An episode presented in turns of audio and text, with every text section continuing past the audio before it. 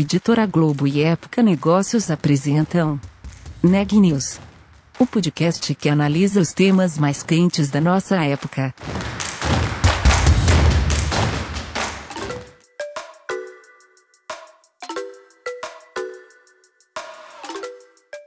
Olá, eu sou Elisa Campos da Época Negócios.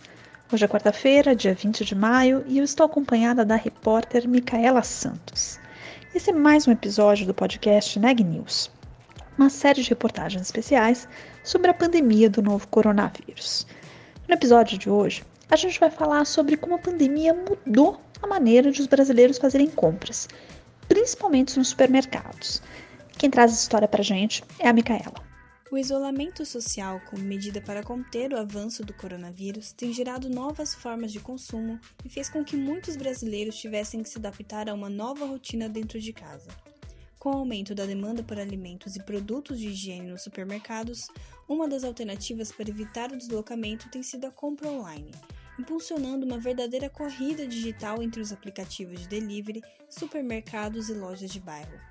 O grupo GPA, um dos principais players do setor, viu as vendas por e-commerce acelerarem durante a pandemia, com um crescimento de 82% no primeiro trimestre deste ano em todas as modalidades de entrega do grupo. Eu conversei com Rodrigo Pimentel, diretor de e-commerce do GPA, que abrange o e-commerce das marcas Pão de Açúcar, Extra e o aplicativo de entregas James Delivery, para entender os impactos da pandemia no setor e as estratégias do grupo para suprir a demanda por delivery de alimentos e outros produtos. Vamos ouvir a entrevista. Que era o segmento de e-commerce alimentar, né, antes da pandemia, no grupo? Quais marcas possuem esse serviço? Eu sei que vocês também contam com o James Delivery, né? Então queria entender um pouco mais uhum. como que era esse segmento antes da pandemia. E-commerce no, no, no GPA sempre foi um serviço bastante importante dentro do grupo, né? Que a gente que a gente sempre fez, que a gente sempre faz é acompanhar uh, o movimento do cliente. Né? Então, a maneira com que o cliente vai evoluindo, a gente vai evoluindo junto e oferecendo serviço. Hoje a gente conta com, com o site das nossas marcas, pãodeaçucar.com, clubeextra.com, James Delivery, e lançamos há pouco tempo o site especializado em bebidas, que é o Pão de Açúcar Adega. Então, com a reunião de todas essas marcas e com as missões distintas, a gente se posiciona como líder do e-commerce alimentar no Brasil e já faz isso há muito tempo. Realmente é uma é uma atividade bastante complexa fazer supermercado online. No Brasil, os dados totais de, de tamanho de mercado não são, a gente chama de estamos no baby step, mas aqui no grupo a gente por fazer isso há muito tempo e acompanhar a evolução do cliente, a gente já tem um, um volume bastante interessante de vendas é, de supermercado online. E nesse período, infelizmente, né, não dá para gente, a gente entender ou pensar que pandemia é algo bom. É, infelizmente, durante esse período, a gente viu as vendas é, realmente acelerarem em, em percentuais bastante expressivos. E o que a gente tem feito é cada vez mais é, correr rápido para que a gente siga atendendo a essa demanda e colocando alimento na casa dos clientes, né? Por ser um setor essencial.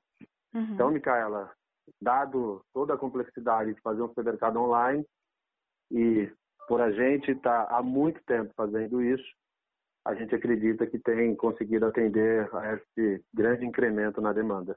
Uhum. E vocês têm um número desse aumento é, nas vendas? Você já tem algum? É, a, a, sim, a gente publicou o resultado do primeiro trimestre, então os dados são, são dados públicos. A gente cresceu 82% a venda no trimestre, com todas as modalidades de entregas. É, a gente teve um boom na, na segunda quinzena de março, chegando a mais de 150% de crescimento. É, abril foi ainda mais forte do que março e surpreendentemente maio tem sido mais forte que abril. Ou seja, a busca pelo serviço essencial está cada vez maior, é, a cultura de se fazer supermercado online está cada vez mais forte, né? o cliente descobriu o serviço e tem usado bastante. E a gente, por ter todo esse footprint, né? Quase mil lojas espalhadas pelo Brasil, quase 20 CDs. A gente tem usado toda a nossa malha para atender uh, esse aumento substancial na, na quantidade de compras. Então, os números do primeiro trimestre são públicos, são divulgados. Abril, maio e junho, uh, Q2 a gente divulga. Mas adianto para você que, que são mais fortes que o começo. Você já tem um perfil desse, desse consumidor? É, deu para notar alguma tendência? O aumento da compra de algum produto específico? Tem. Micaela, o, o que a gente costuma falar aqui e observar, fora ficar falando de homem, mulher, classe AB, CD, a gente gosta de olhar comportamento, né? É, uhum. Mais da metade da nossa venda ela vem do nosso app, dos nossos apps, do Pão de Açúcar e do, do Extra, e que 85% das vendas que acontecem no mundo físico, elas são identificadas. Então a gente consegue traçar perfil e comportamento de compras. O que a gente percebeu é que logo no começo, uma procura gigantesca por produtos de limpeza, álcool, desinfetante, tudo relacionado à higiene, o que foi normal essa corrida. Mas com o passar do tempo, os tickets extremamente grandes. Né? Para você ter uma ideia, tem mais de 40 produtos por ticket. Uhum. É, obviamente, isso é uma média, então você tem tickets com mais de 60 itens. O ticket médio do e-commerce é seis vezes o ticket médio de uma loja física. E uma coisa que tem acontecido bastante, fora o óbvio, né, que é essas categorias de limpeza, produtos perecíveis.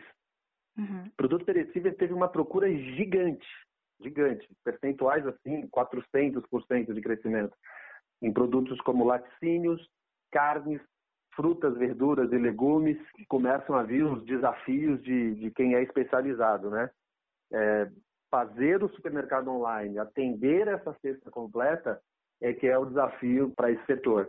E uhum. por meio das nossas lojas, por meio desses CDs que eu comentei, tem conseguido atender. Mas perfil do cliente é um perfil de um cliente que, neste momento, evita o deslocamento, neste momento, é, tem muita gente comprando para os pais, né? muito comum a gente ver é, o cliente adicionando novos endereços é, no seu cadastro.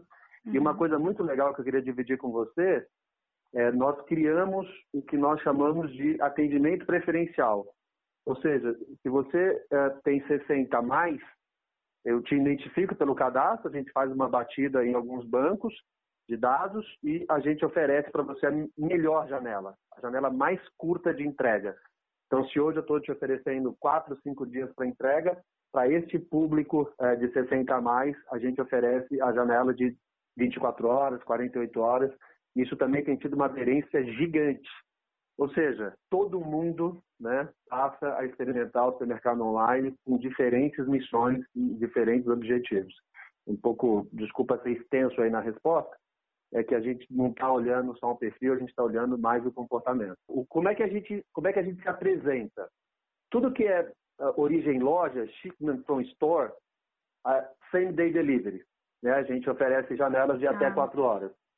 Tudo que é origem CD, a gente oferece o next day. E tudo que é next hour, James Delivery.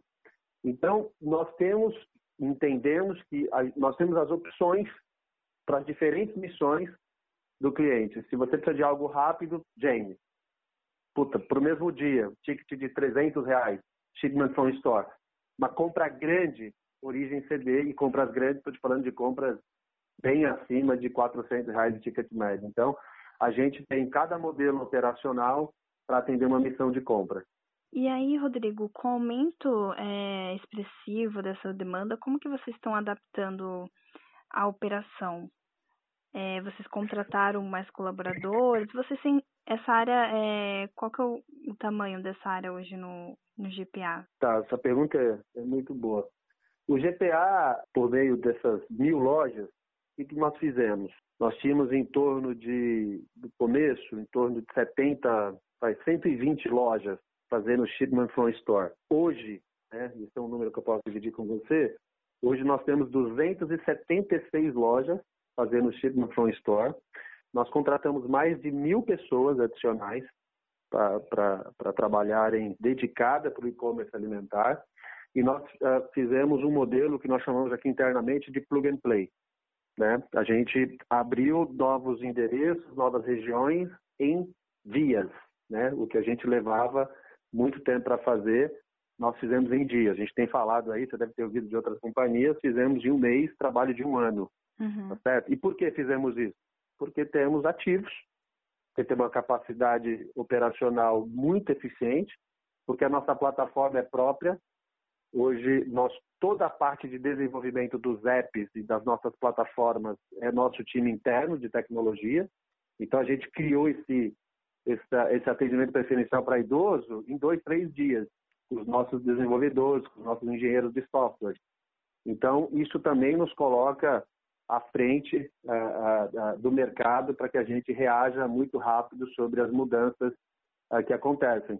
Então, Hoje, com 276 lojas, nós devemos passar de 300 lojas fazendo Shipment from Store. Nós abrimos dois CDs, mais dois CDs, um em São Paulo, outro no Rio de Janeiro. A gente abre agora em junho mais um em Brasília. Fala CD é uma central de distribuição, um negócio grande. Então, a capacidade do GPA de execução dos planos é muito forte. Isso tem colocado a gente numa situação de mercado bastante interessante, por isso a gente tem muito orgulho de estar todo o tempo falando da, sobre a liderança do e-commerce alimentar no Brasil. Uhum. É, eu queria que você falasse um pouquinho mais, Rodrigo, sobre as expectativas de vocês, o que vocês estão preparando para os próximos meses, né? Pensando assim, é, até o fim do ano ou 2021. Não, primeiro que a gente acha que, que é um movimento que veio para ficar. É, o consumidor é, descobriu o serviço do supermercado online. A gente entende que a gente tem uma, uma oferta muito boa, porque uma coisa é você ter vários sites vendendo bebidas, outros sites vendendo produto de limpeza, outros sites vendendo chocolate, por assim dizer. E nós temos tudo isso com perecíveis. Então, você entrar em uma única plataforma e resolver a sua missão em um único lugar, com uma marca muito forte, com confiança, com todo o cuidado que nós estamos tendo com o nosso time, utilização de álcool gel, utilização de, de, de máscaras, né, todo o cuidado com o nosso time de transporte, toda a orientação que a gente tem feito para quando, quando o nosso entregador chegar na casa do cliente. Então, tudo isso somado transfere para o cliente confiança, reputação da marca, reputação dos nossos ativos. Então, nós acreditamos que o cliente teve a primeira experiência, ela sendo boa, ele retorna, conta para os amigos e isso é um caminho sem volta. Essa é a nossa visão. Por que, que essa é a nossa visão e por que, que eu tenho bastante tranquilidade de dizer isso para você? As capacidades operacionais mais que dobraram e a gente segue aumentando a capacidade operacional para atender essa nova demanda. Nós vamos lançar em julho Marketplace.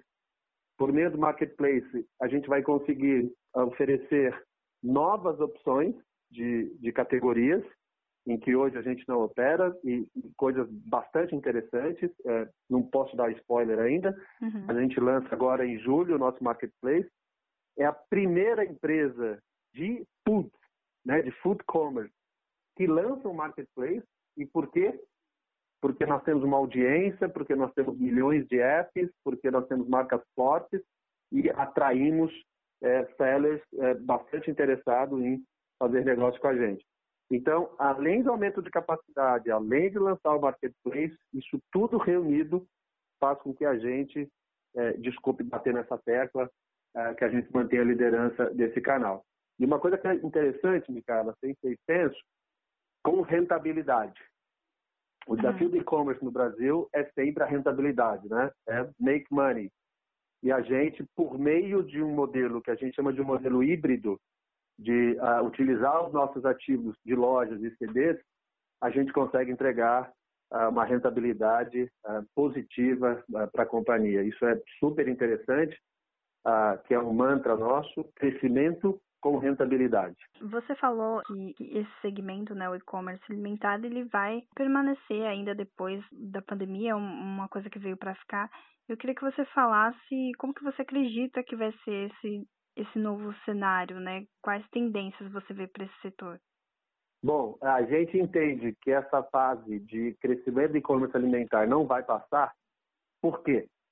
Porque com a adesão de cada vez mais empresas tendo home office, com a descoberta das pessoas, das famílias, de fazerem alimentação no lar, de transformar o alimento, né? de comprar um arroz arbóreo, um parmesão, um azeite, fazer o seu risoto em casa, fazer um jantar em casa. Né?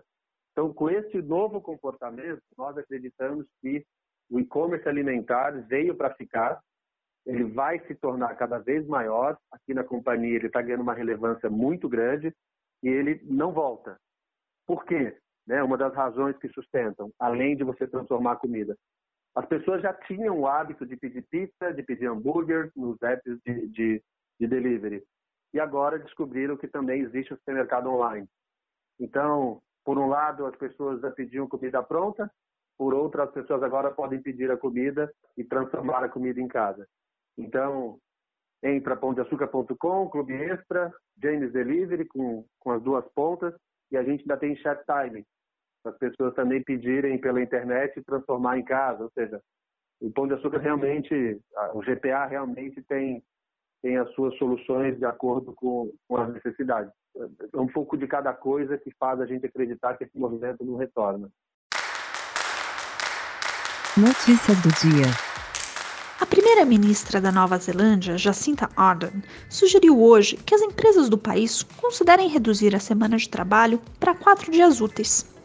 Segundo ela, essa seria uma boa medida para reativar a economia do país, agora que ele conseguiu controlar o contágio do novo coronavírus.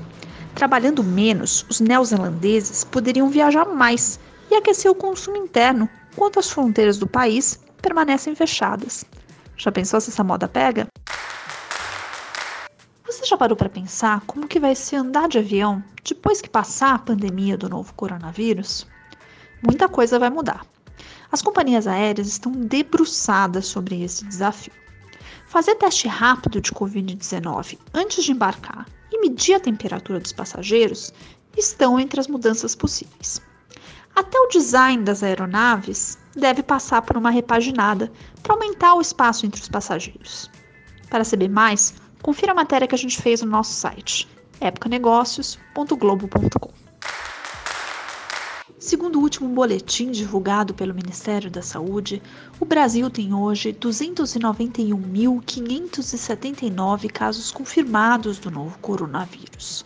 Tem também, infelizmente, 18.859 óbitos, o que dá ao país uma taxa de letalidade de 6,5%. Por hoje é só, pessoal. Muito obrigado pela audiência. Até amanhã.